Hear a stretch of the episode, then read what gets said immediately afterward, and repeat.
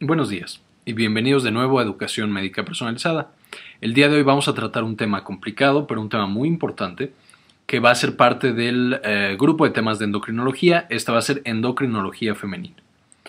Vamos a dar solamente una introducción, no es el tema, eh, digamos, del largo completo, pero espero que les sirva para cursos eh, o para clases más adelante.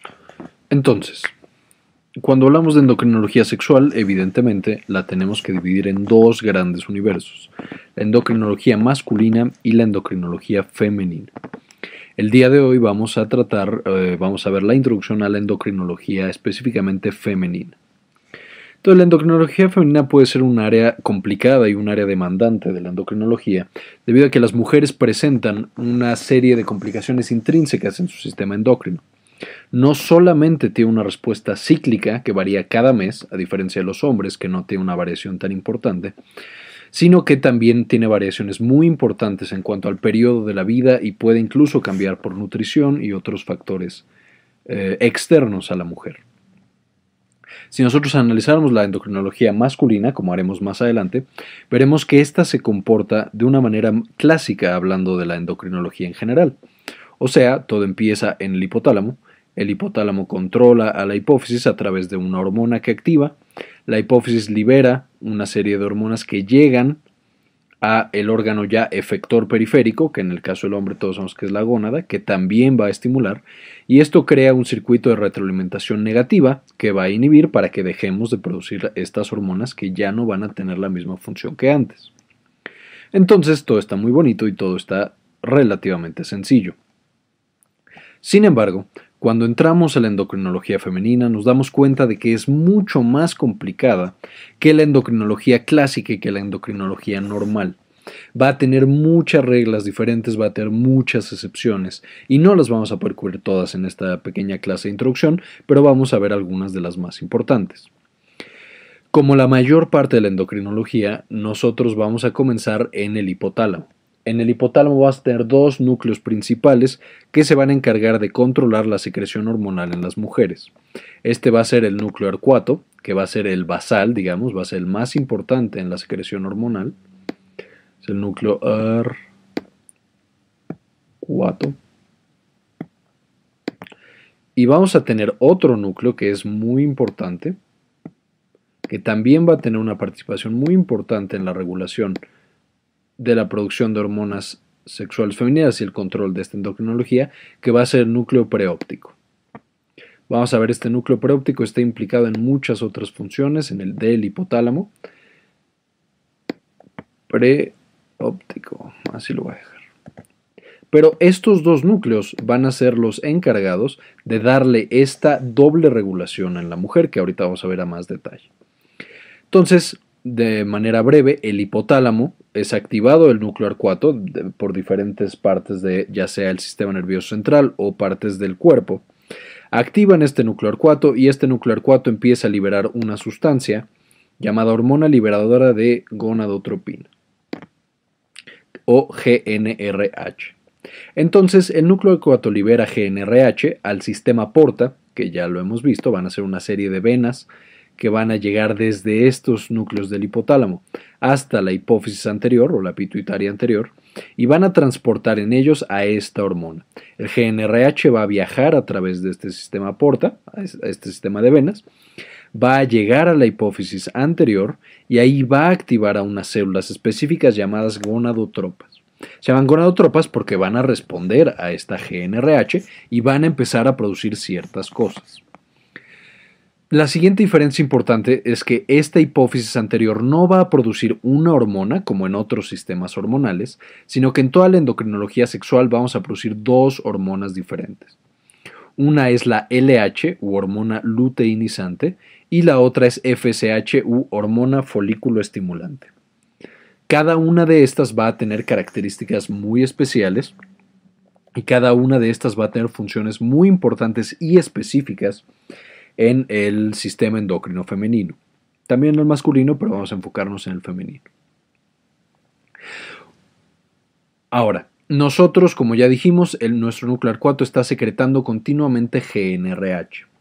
a partir de la pubertad. Antes sí lo secreta, pero es muy poquito y eh, en general está inhibido de manera muy importante su secreción. Va a ser importante esta secreción de GNRH debido a que la secreción de esta hormona se va a dar en pulsos o en fases. Si nosotros pudiéramos medir en un día o en un mes la secreción de GNRH, esta va a ser una gráfica, nosotros tendríamos que al principio vamos a tener picos muy pequeños, los picos se van a ir haciendo más grandes y más grandes y más grandes, hasta que el día de la ovulación vamos a tener un gran pico de GNRH, que va a ser dado por varias características endócrinas que mencionamos más adelante. La amplitud de estos picos de GNRH, o sea, qué tan altos son con respecto al nivel basal, es lo que va a determinar qué tanto efecto tienen. Sin, e, que eso es normal en también los demás sistemas hormonales. Sin embargo, en el sistema sexual vamos a tener otra variación. La frecuencia con que se dan estos piquitos de secreción de GNRH también van a determinar de manera muy importante su función. De manera que, si yo tuviera, por ejemplo, en un día produzco 10 picos y eso es una velocidad muy rápida, estoy dando un número arbitrario, pero suponiendo que yo tuviera 10 picos y que esto fuera una velocidad rápida, estos 10 picos generarían en la hipófisis anterior que se produzca de preferencia la hormona luteinizante. ¿A qué me refiero? O sea, cuando yo tengo picos rápidos, cuando tengo frecuencias de disparo altas de la GNRH, voy a favorecer la producción de eh, hormona luteinizante. Si yo tuviera en vez de 10 picos al día, tuviera 3 picos al día, que esto sea algo, em, una frecuencia baja, estos 3 picos al día favorecerían en vez de la luteinizante la folículo estimulante. Y si por otro lado yo tuviera no picos, sino que tuviera una secreción constante y muy alta de GNRH, si yo pudiera graficar la, la GNRH y la tuviera así, en una gran, gran meseta, esta GNRH, como en otros neuropéptidos en el cerebro, haría que los receptores en la hipófisis anterior se, se desensibilizaran y entonces esta hipófisis anterior ya no respondería a la GNRH. Entonces, si nosotros tenemos una secreción constante y alta de GNRH, esto inhibe toda la secreción de LH y FSH y por lo tanto más adelante toda la respuesta sexual. Esto es importante, por ejemplo, en la eh, ya cuando estamos viendo pacientes, debido a que si nosotros lo que buscamos es inhibir la función sexual, la, la secreción de LH y de FSH, podemos dar dosis altas y constantes de GNRH y vamos a inhibir la función de las hormonas sexuales tanto en hombres como en mujeres. En hombres, por ejemplo, se utiliza cuando hay una próstata crecida o incluso cáncer de próstata que, es sensible a la testosterona. Ya no queremos que esa persona genere nada de testosterona para que no crezca el cáncer de próstata. Le damos mucha GNRH por mucho tiempo e inhibimos completamente LH-FSH y más abajo la producción de testosterona. la mujer funciona exactamente igual, pero por ejemplo en el cáncer de mama que es sensible a estrógenos. También los leiomiomas que se, que se generan en el útero. Entonces nosotros damos dosis altas y constantes de GNRH, inhibimos la función de esta eh, hipófisis anterior, ya no hay producción de LH y FSH, tampoco de estrógenos ni de progestágenos, y ya no tenemos, eh, digamos, podemos inhibir completamente la función de estas hormonas y ya tejidos que son sensibles a ellas ya no tienen esa respuesta. De manera que la manera en la que eh, se está secretando esta GNRH, ya sea muy lento, muy rápido, muy, eh, muy altos los picos o que sea una meseta constante, van a modificar de manera muy importante toda la función eh, hormonal sexual de la mujer. Ahora, continuando, vamos a suponer que nosotros tenemos una secreción normal que se da en picos y se da a la velocidad em, constante, digamos, en la velocidad normal. Esto va a generar que la hipófisis anterior, las células gonadotropas, empiecen a secretar LH y FSH más o menos en la misma proporción, o sea, ambas van a funcionar. Esta LH y FSH entonces van a, van a bajar a la eh, glándula efectora final, que en el caso de las mujeres van a ser los ovarios. En los ovarios vamos a dividir a los ovarios en dos tipos celulares diferentes. Vamos a tener las células de la teca, que van a ser externas, ahorita las vamos a ver, pero van a estar en la parte de afuera. Y vamos a tener las células de la granulosa. Estas células de la granulosa van a estar en la parte de adentro del ovario. Y van a tener respuestas diferenciales a la LH y a la FSH. ¿Cómo va a ser esto? La LH va a funcionar de manera preferencial sobre las células de la teca, no sobre las células de la granulosa al principio del ciclo. Ahorita vamos a ver cómo se modifica esto después en el ciclo. Y la FSH va a trabajar principalmente sobre las células de la granulosa. Y cada una de estas células va a tener funciones diferentes en el ciclo menstrual normal de la mujer o en el ciclo eh, hormonal normal de la mujer. Cuando la LH llega a las células de la teca, vamos a activar todos los mecanismos de producción de em, esteroides que ya vimos, por ejemplo, en la clase de fisiología del estrés. ¿Cómo va a ser esto? La LH se acopla a la célula de la teca y va a hacer que ésta tome colesterol, lo convierta en pregnenolona, ahorita lo veremos de nuevo, y de la pregnenolona nos dé andrógenos, principalmente androstenediona, dihidroepiandrosterona, y de ahí estos van a ser secretados a la circulación, a la sangre básicamente, que ni siquiera pasa a la sangre todavía, y van a difundir directamente a las células de la granulosa. Las células de la teca también pueden producir progestágenos, pero no es al principio del ciclo. Ahorita lo veremos más a detalle. Entonces, al principio del ciclo, la LH llega a las células de la teca, estas células de la teca toman colesterol, y convierten este colesterol a través de la CYP 450 Side Chain Cleavage o SCC, que es la misma enzima que se llama desmolasa. Entonces toman el colesterol, lo meten, de hecho el colesterol normalmente está en la mitocondria, pero lo toman y lo transforman en andrógenos. Estos andrógenos entonces son secretados y difunden hacia las células de la granulosa. En este momento las células de la granulosa toman los andrógenos y debido a que poseen una enzima llamada aromatasa, transforman este, a estos andrógenos y los convierten en estrógenos. Y estos estrógenos van a tener las funciones principales reproductivas en la mujer. Además de esto, las células de la granulosa van a ser sensibles a la hormona folículo estimulante. Esta hormona folículo estimulante, como lo dice su nombre, básicamente estimula el folículo, que el folículo va a ser la célula reproductora de la mujer, o sea, el ovocito, el óvulo. Entonces, cuando la célula de la granulosa recibe FSH, esto sí es desde el principio del ciclo menstrual, esta FSH va a estar encargada de la maduración del folículo para después que sea expulsado y después idealmente que sea fertilizado. Las células de la granulosa para cumplir su función van a necesitar tanto a la FSH como a la hormona que ellas mismas producen, que son los estrógenos. Entonces, una vez que la célula de la granulosa tiene FSH y tiene estrógenos, que produce gracias a los andrógenos que le da la célula de la teca, esta va a tener la maduración del folículo para después liberarlo y que se dé la fertilización, y aparte va a producir inhibinas y activinas. Estas em, inhibinas y activinas son las que se van a encargar en principio de la retroalimentación negativa. Las inhibinas y activinas, primero las inhibinas van a subir principalmente a la hipófisis y en la hipófisis van a estar encargadas de la retroalimentación negativa. Esto sí va a ser normal. Sin embargo, las células de la granulosa tienen la capacidad de producir también activinas, que las activinas, como dice su nombre, van a subir a la hipófisis anterior y van a estimular que ésta produzca más LH y FSH. ¿Qué determina que la célula de la granulosa produzca más inhibinas o activinas? Una gran cantidad de estímulos, principalmente la cantidad de folículo estimulante y la cantidad de estrógenos que está recibiendo la célula de la granulosa. Que de nuevo recuerden que los estrógenos son directamente dependientes de la función de las células de la teca.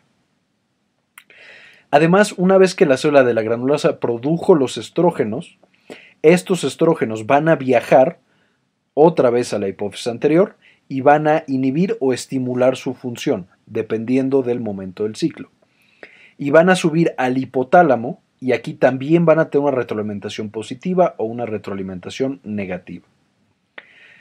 Al principio del ciclo, los estrógenos van a subir y van a activar directamente, o más bien van a actuar directamente sobre el núcleo arcuato, y en el núcleo arcuato van a causar una inhibición del mismo, de manera que van a causar una retroalimentación negativa. Es decir, ya tengo estrógenos, pues ya no necesito producir más estrógenos, apágate hipotálamo, ya no produzcas más núcleo arcuato, deja de trabajar. Y entonces empiezan a disminuir la cantidad de GNRH, de LH y de FSH. Y esto es de manera normal eh, una retroalimentación negativa. Sin embargo, más o menos a la mitad del ciclo, los estrógenos, en vez de subir y actuar sobre el núcleo arcuato, activan directamente neuronas del núcleo preóptico. Y este núcleo preóptico, con los estrógenos a ciertas dosis y por cierto tiempo, van a tener un ciclo de retroalimentación positiva, no negativa. No vamos a ver a detalle esto, sin embargo hay unas neuronas muy importantes llamadas quispeptinas, neuronas productoras de quispeptina, que también están muy implicadas en el inicio de la pubertad, y lo veremos más en la clase de pubertad.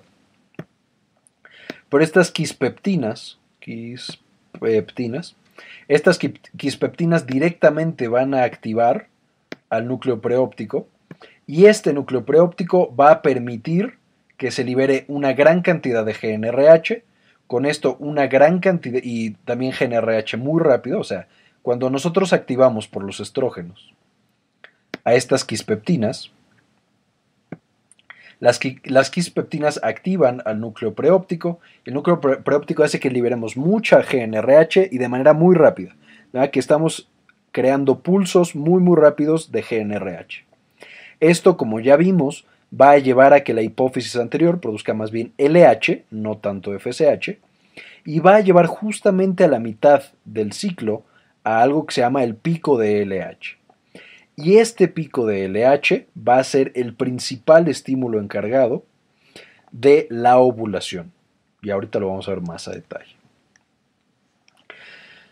Por último, estos estrógenos que nosotros liberamos en la célula de la granulosa y que estamos liberando todo el periodo hormonal, o sea, desde la fase proliferativa, la fase lútea, todo lo estamos liberando estrógenos, van a viajar al cuerpo y al tracto reproductivo principalmente y van a preparar al útero y también a la mujer para la conducta reproductiva y para que se dé esa reproducción y ese embarazo que es toda la idea de la función sexual.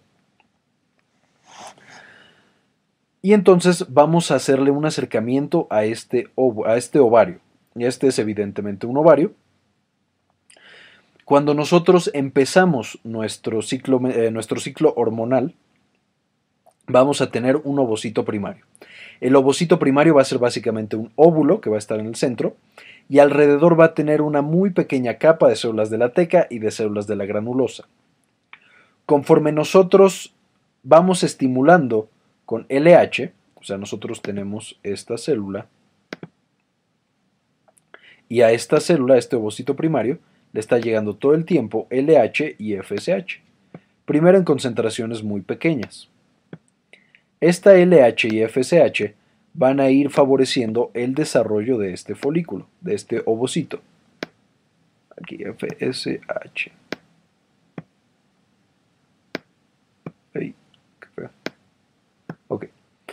La LH y la FSH van a llegar y van a empezar a estimular las células de la teca y a las células de la granulosa. Y va a empezar a madurar, este folículo. La LH, como ya vimos, va a llegar, va a favorecer que las células de la teca produzcan andrógenos y después se produzcan estrógenos. Estos estrógenos van a ser un muy potente mitógeno, o sea, van a inducir la mitosis de las células.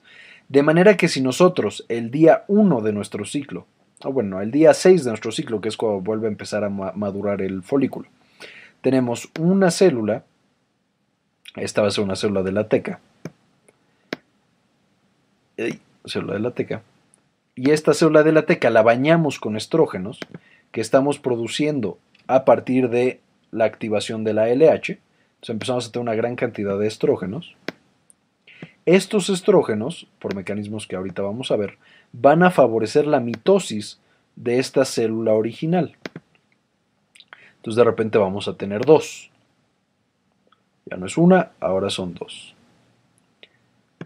Estas dos células de la teca también van a recibir el estímulo de la LH, también van a transformar andrógenos en estrógenos, y entonces estos estrógenos van a ser más, van a favorecer la mitosis y vamos a tener ya tres células de la teca.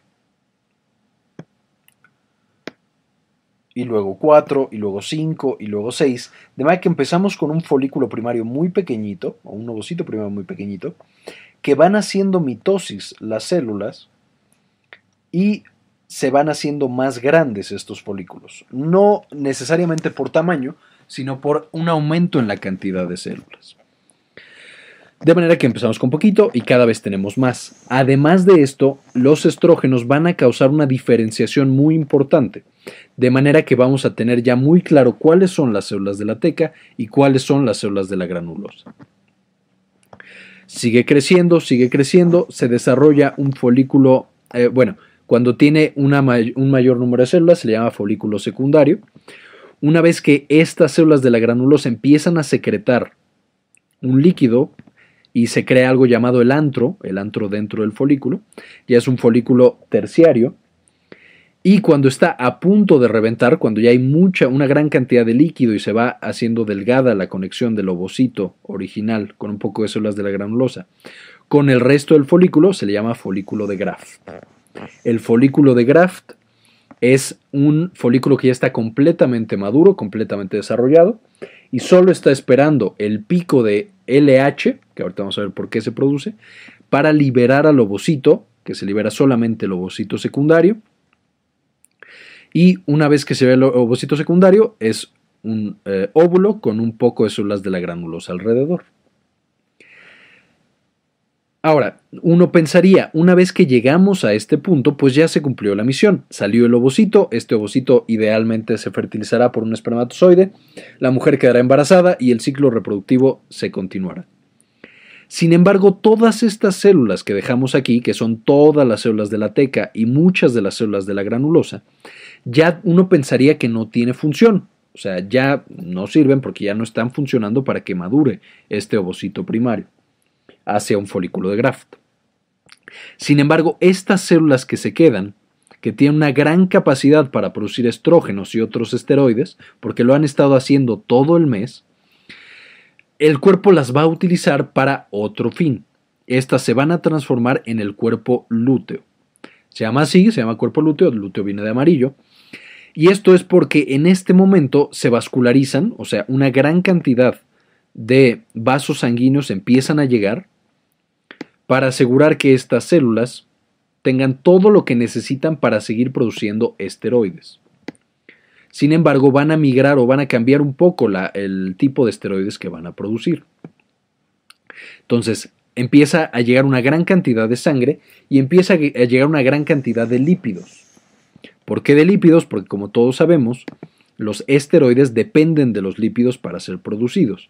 Siempre para producir un esteroide, ya sea testosterona, estrógenos, progesterona, cortisol, aldosterona, etc., vamos a necesitar una gran cantidad de lípidos. Y estos van a ser transportados a través de una proteína llamada LDL que viaja en la sangre.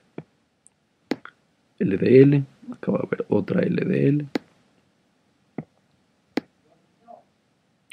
De manera que este, ya que tenemos el cuerpo lúteo, va a tener una gran cantidad de sangre, una gran cantidad de lípidos, y entonces las células dicen, ok, vamos a seguir produciendo esteroides. Sin embargo, el esteroide que van a producir en esta, otra en esta otra fase del ciclo, que ya va a ser la fase lútea, porque ya tenemos el cuerpo lúteo, van a ser o va a ser la progesterona. Ya no van a ser tanto los estrógenos, aunque sí se siguen produciendo, pero a nuestras células de la teca y de la granulosa van a producir progesterona, que como lo dice su nombre, están en pro de la gestación, en pro del embarazo. Progesterona.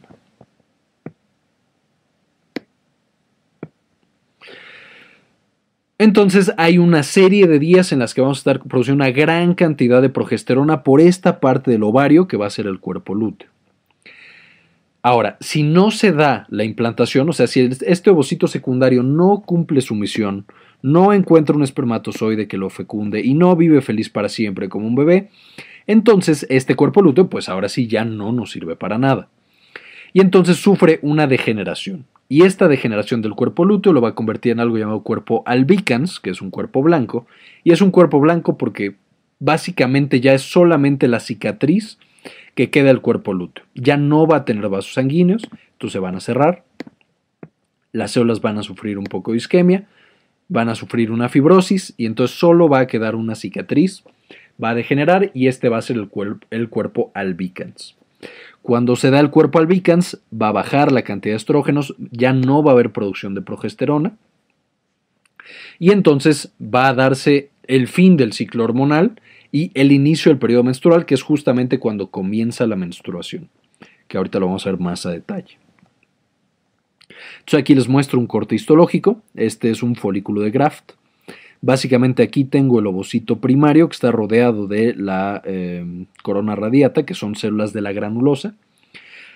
todas estas van a ser células de la granulosa que están produciendo el este, antro, todo el líquido del antro. Que mientras más se llena de líquido, esto va a llevar tarde o temprano a que se expulse este ovocito primario y salga a buscar al espermatozoide de su vida. Entonces, en algún punto esto tiene que salir, ser expulsado y buscar un espermatozoide que lo fertilice. Estas células de la granulosa, además, van a, eh, bueno, estas más bien, además van a generar lo que es la famosa zona pelúcida, que es la que va a encontrar al espermatozoide, para que se dé la unión y la reacción acrosomal y todo lo demás necesario para la fertilización. Acá vamos a tener las células de la teca, esta es la teca interna y esta es la teca externa. Y este, como vimos, la estimulación se da así. La LH, o hormona luteinizante, va a llegar principalmente a estas células, a las células de la teca, y va a favorecer que éstas produzcan andrógenos, de hidroepiandrosterona, androstenediona, etc. Estas células de la teca, entonces, agarran colesterol, colesterol y lo van a transformar cuando son estimuladas por la LH en andrógenos.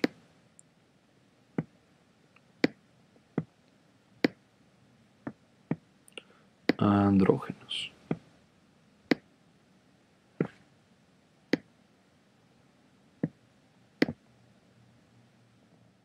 Una vez que nosotros tenemos estos andrógenos, las células de la granulosa van a tomar estos andrógenos y los van a transformar principalmente en estrógenos.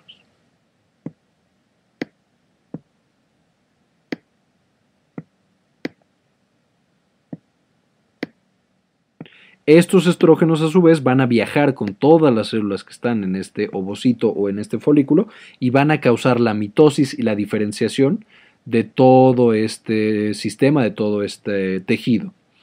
Y por otro lado vamos a tener a las células, perdón, a la FSH o hormona folículo, folículo estimulante, que esta FSH va a llegar directamente a las células de la granulosa va a funcionar junto con los estrógenos y va a generar la maduración de tanto el ovocito como las células de la granulosa en general. Así es como va a funcionar más o menos en el ovario las hormonas sexuales. Y vamos a estar liberando cantidades muy altas de estrógenos en la primera fase del ciclo cuando nosotros tenemos al folículo dentro todavía del ovario. Aquí les muestro un esquema. Este esquema ya lo vimos también en la, en la clase de fisiología del estrés. Entonces, nosotros, este ahora es nuestro ovario. nuestro ovario va a tomar el colesterol, le va a cortar este cachito de acá a través de la side chain cleavage o desmolasa, que es la misma enzima, y va a generar pregnenolona. El paso más tardado de toda esta eh, maquinaria enzimática, de nuevo, va a ser el paso de colesterol a pregnenolona, debido que si nosotros tenemos un estímulo que directamente aumente este paso, vamos a aumentar mucho la producción de esa enzima. Y esto va a ser dado justamente por la LH. Entonces la LH directamente va a activar a esta enzima y va a hacer que aumente mucho la producción de pregnenolona. LH activa y aumenta mucho la cantidad de pregnenolona y de ahí es muy rápido que nosotros pasemos hacia progesterona al final del ciclo, pero al principio del ciclo lo que va a suceder es que vamos a seguir esta línea de acá hasta androstenediona, de hidroepiandrosterona, que son nuestros andrógenos principales, y la testosterona también. Y esto va a ser en las células de la teca. Entonces las células de la teca son estimuladas por la LH, producen pregnenolona, de ahí los andrógenos, hasta de hidroepiandrosterona, androstenediona y testosterona, y van a secretar estos andrógenos para que lleguen a las células de la granulosa. de la granulosa. Ya en las células de la granulosa, esta testosterona básicamente va a ser aromatizada hacia el estradiol, que va a ser el producto final.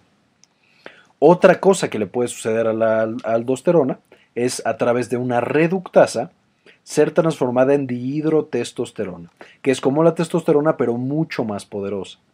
Lo normal es si yo tengo una concentración normal, eh, digamos saludable y fisiológica de testosterona, las células de la granulosa siempre pueden aromatizarla y convertirla en estradiol y continuar en el ciclo eh, hormonal normal.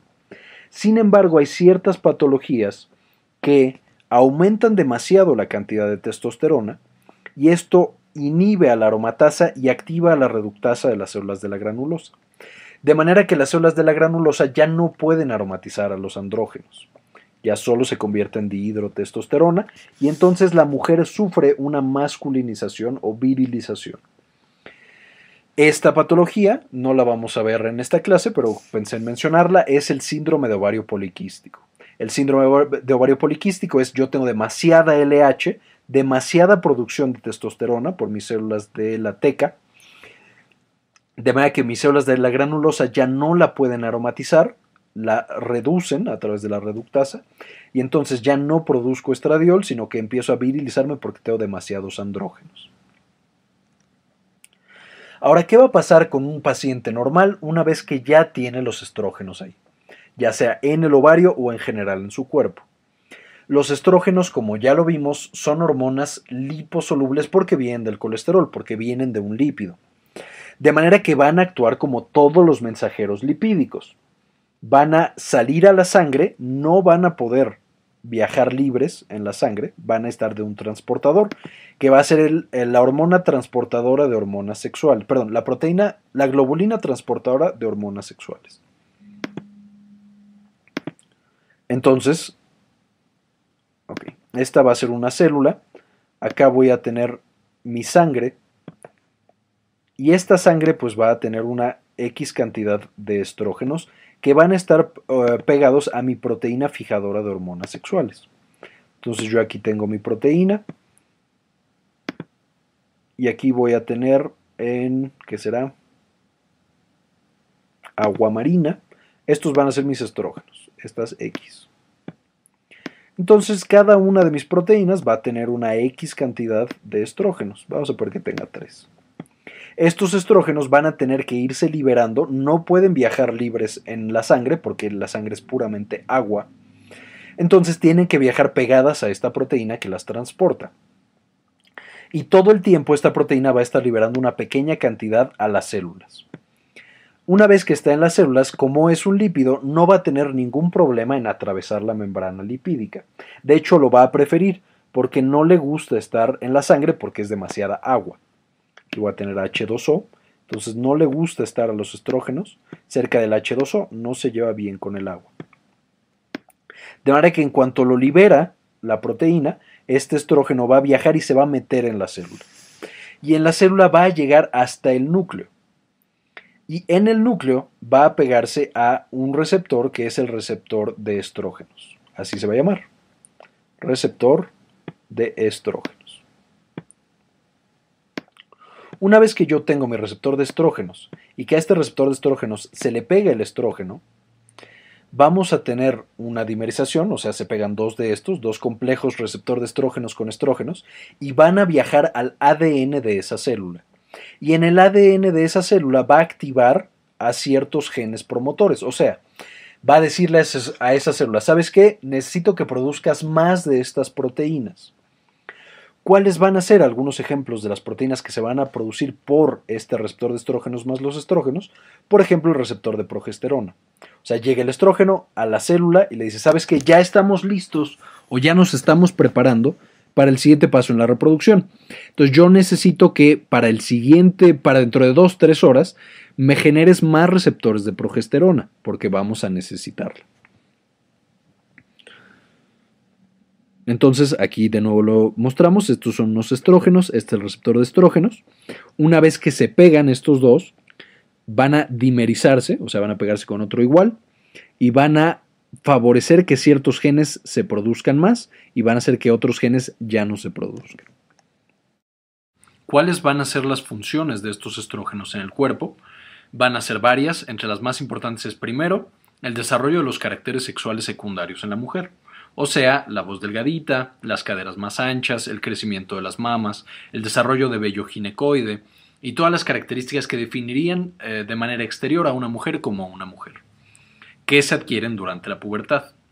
Sin embargo, además de estas eh, funciones que tienen los estrógenos, ya vimos que también generan mitosis y proliferación de las células del endometrio, de las células del folículo y también un poco en el tejido de la mama que de hecho por esto es la razón por la cual los estrógenos pueden favorecer el cáncer de mama.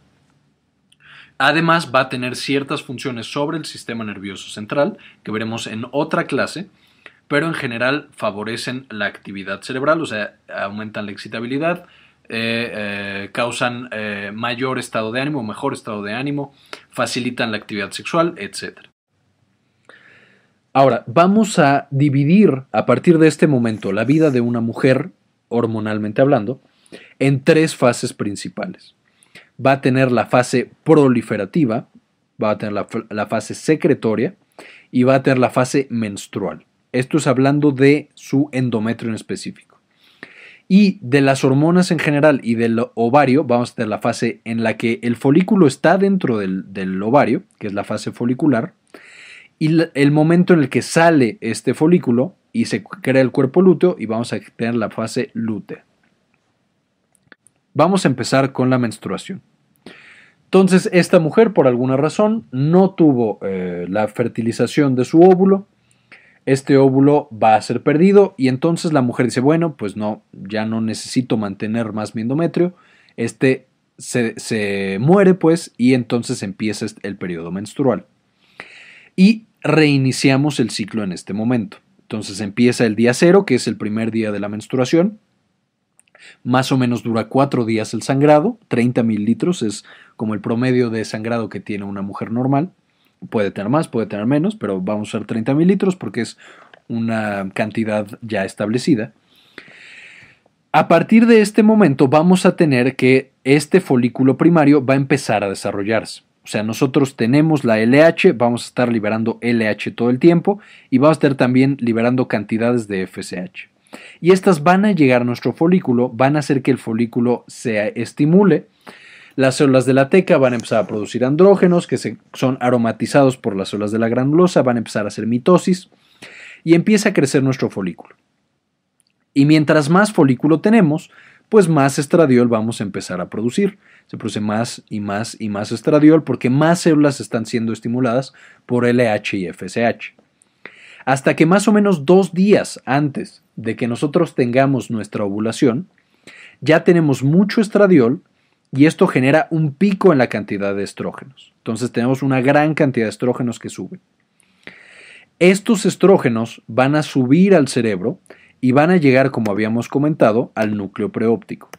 Y en el núcleo preóptico van a activar estas proteínas raras que, son productoras de perdón, estas neuronas raras que producen quispeptinas, que no mencionamos a gran no mencionamos mucho, pues, pero vimos que estas van a llegar al preóptico. Y en el núcleo preóptico estimulan a las, a las quispeptinas, estas estimulan el núcleo arcuato, liberamos más GNRH. Y como tenemos más GNRH por parte del núcleo preóptico, GNRH, esta GNRH, que también va a tener un pico, GNRH,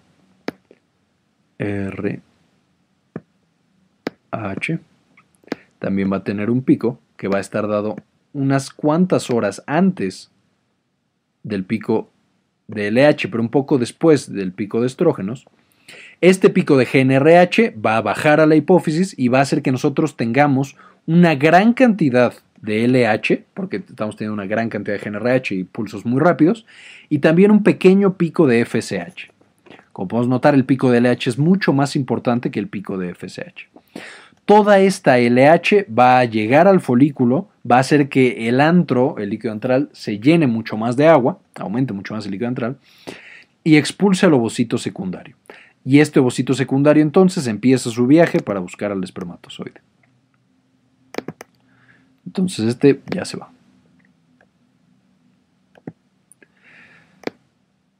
Una vez que nosotros ya ovulamos, salió este ovocito secundario, entonces todas las células que se quedaron que son células de la teca y células de la granulosa, van a transformarse en células del cuerpo lúteo. Tienen más riego sanguíneo, tienen más eh, grasita, pues les llega más LDL. Y entonces toda su maquinaria empieza a transformarse y en vez de seguir produciendo estrógenos, vamos a producir gran cantidad de progesterona. De manera que en la fase lútea, lo principal que vamos a tener ante la estimulación de LH y FSH en estas células o sea, vamos a tener igual estimulación de LH y FSH, pero esta LH y FSH van a hacer que se produzca progesterona, una gran, gran cantidad de progesterona. Y esta progesterona es lo que nos va a dar todas las características de la fase lútea. También se produce estrógenos, pero estos son mucho menores en cantidad. También inhibina, que también es mucho menor y no es tan importante en este momento. La LH y la FSH de ahí empiezan a bajar, bajan, bajan, bajan, cada vez bajan más. Y en este momento, cuando la LH y la FSH ya están en concentraciones muy bajas, es cuando el cuerpo lúteo empieza a degenerar, o sea, se empieza a morir. Y para salvarlo, lo que va a tener que pasar, lo que tiene que suceder, es que nosotros produzcamos una hormona muy similar a la LH, vamos a hacer la infusia, que va a ser la gonadotropina coriónica humana. Gonadotropina coriónica humana. ¿Quién va a producir esta gonadotropina coriónica humana? O sea, ¿de dónde viene? Pues muy fácil. Este óvulo, muy feliz, que fue a buscar a su espermatozoide, pues de repente sí lo encontró, sí encontró a su espermatozoide. Como sí encontró a su espermatozoide, sí se fertilizó, sí se pegó al endometrio, sí empezó a generar a un bebé. Y entonces el endometrio, el tejido sincitial y toda la, maraña de células que vamos a tener ahí son las que van a empezar a producir la gonadotropina coriónica humana. Y esta gonadotropina coriónica humana va a viajar al cuerpo lúteo y va a decir, oye, ¿sabes qué? Sí hubo implantación, sí vamos a embarazarnos. Entonces no dejes de producir, por favor, progesterona. Si esta gonadotropina coriónica humana si llega y salva al cuerpo lúteo, la progesterona sigue aumentando y entonces nosotros ya tenemos un embarazo. Si por alguna razón no hubo esta fertilización, no se produce gonadotropina coriónica humana, bajan los, niveles de LH, no hay quien estimule al cuerpo lúteo, este degenera y muere. Y una vez que muere, por la falta de progesterona, el endometrio también va a morir, especialmente la parte funcional del endometrio. Aquí, solo para que vean qué es lo que sucede con el endometrio, Igual al principio, pues tuvimos nuestro periodo menstrual, más o menos cuatro días, como dijimos.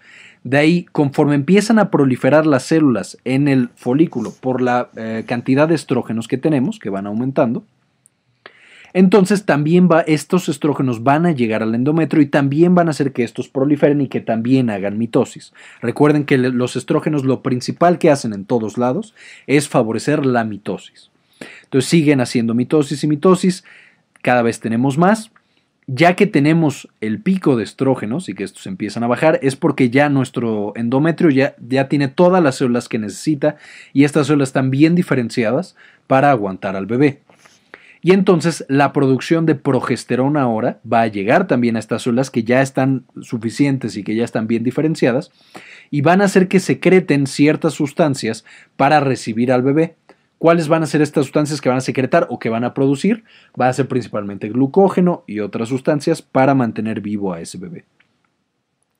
Si los estrógenos bajan y la progesterona también baja, los vasos que llegan a este endometrio, que normalmente son rectos y tienen una gran cantidad de sangre, empiezan a volverse tortuosos, se convierten en las eh, arterias espirales, degeneran y entonces todo este tejido se muere y se cae. Y se da en ese momento el sangrado de la mujer. Y vuelve a empezar nuestro ciclo. Bueno, esta fue la clase del día de hoy, endocrinología femenina. Si les gustó el video, suscríbanse para más videos y pónganle el botón de me gusta. Cualquier comentario es bienvenido, queremos saber qué les, qué les parecen los videos y de, de qué otro tema quieren que hagamos una clase. Entonces, que les vea muy bien, descansen y diviértanse. Nos vemos la próxima.